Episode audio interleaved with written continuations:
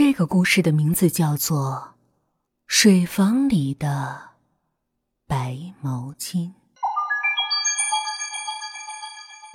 张小开是学校的篮球队队长，带着自己的队员打了不少漂亮的比赛，为学校争了不少的荣誉。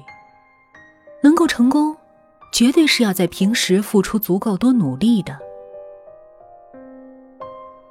这天是周日，学校没课。下午的时候，小开和队友们打了一下午的球，直到肚子饿得咕咕叫了，才一起跑到水房准备清洗一下身上的汗臭，之后再去食堂美美的吃一顿，补充一下快要消耗过度的体力。小开让几个队友先洗漱完，去食堂给自己占位置，之后自己开始洗头发。当小开头发湿淋淋的。想要寻找毛巾的时候，发现带来的洗漱用具全被队友们带走了。靠！这些不讲义气的小气鬼，不知道本队长还没用完吗？小开笑骂了几句，开始用手拨弄着自己那一头湿漉漉的短发，以此来加快头发风干的速度。头发上还有好多的水，小开一直伸就顺着流进了小开的衣服里。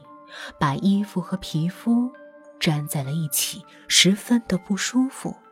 小开索性将上衣脱下来，搭在一旁的水管上，对着水龙头将自己的上半身也洗了洗。洗完，他想要将脱下的衣服穿好的时候，发现自己挂衣服的水管上，竟然不知道什么时候多了一条毛巾。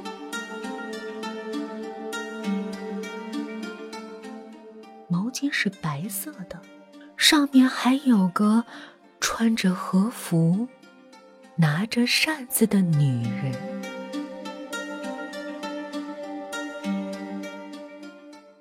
小开知道，这种毛巾是刚刚流行起来的。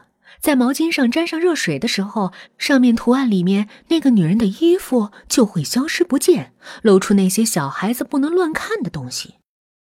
不知道谁这么流氓。竟然带着这么一条毛巾来学校，还遗落在了水房里面。小开也顾不上那么多了，将毛巾取过来，将身上的水渍擦干净，之后又好奇的将毛巾递到了热水管下面。在热水的冲刷下，那个图案女人身上的衣服渐渐消失。小开瞪大眼睛，心脏砰砰的乱跳着，又胆怯又好奇的看着图案的变化。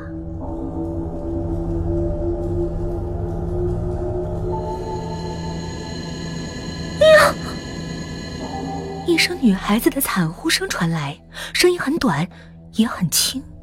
小开听不清是从哪儿发出来的，也不能够确定自己是不是在幻听，还是真的有谁发出了声音。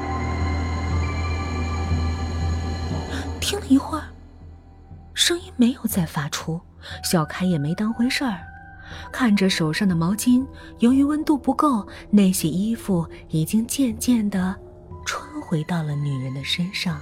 小开又一次把毛巾送到了热水管下。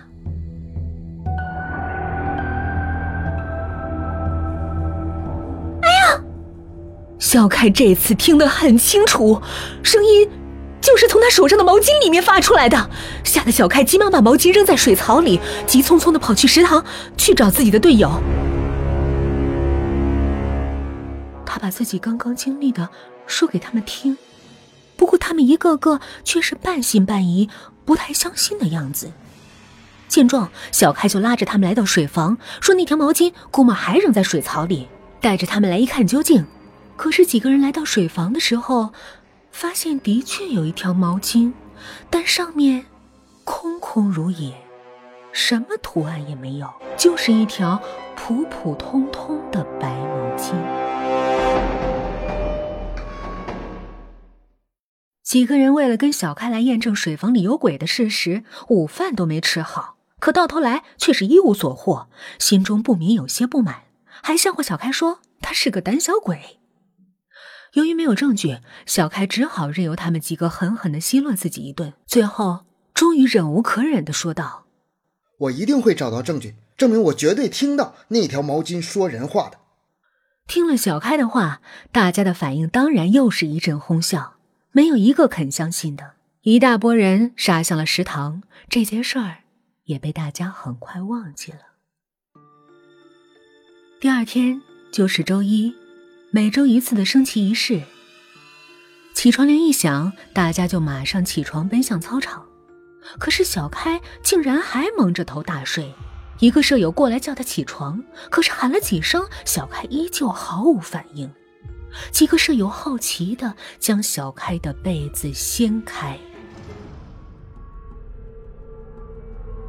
一股浓浓的怪味扑面而来，让几个人捂着鼻子直皱眉头。再看躺在里面的张小开，大家顿时吓得话都说不出来了。现在的张小开就像是一头被浇了好多热水的褪了毛的猪，全身上下红红的，随处可见被烫伤脱掉的大块皮和白色的水泡。有人不小心碰到了小开的头，只见小开的头发也像是浮尘一样，一撮一撮的掉落下来。小开被救护车拉走了。小开走后，大家在小开的床铺上发现了一条毛巾，上面是一个穿着和服、拿着圆扇的女。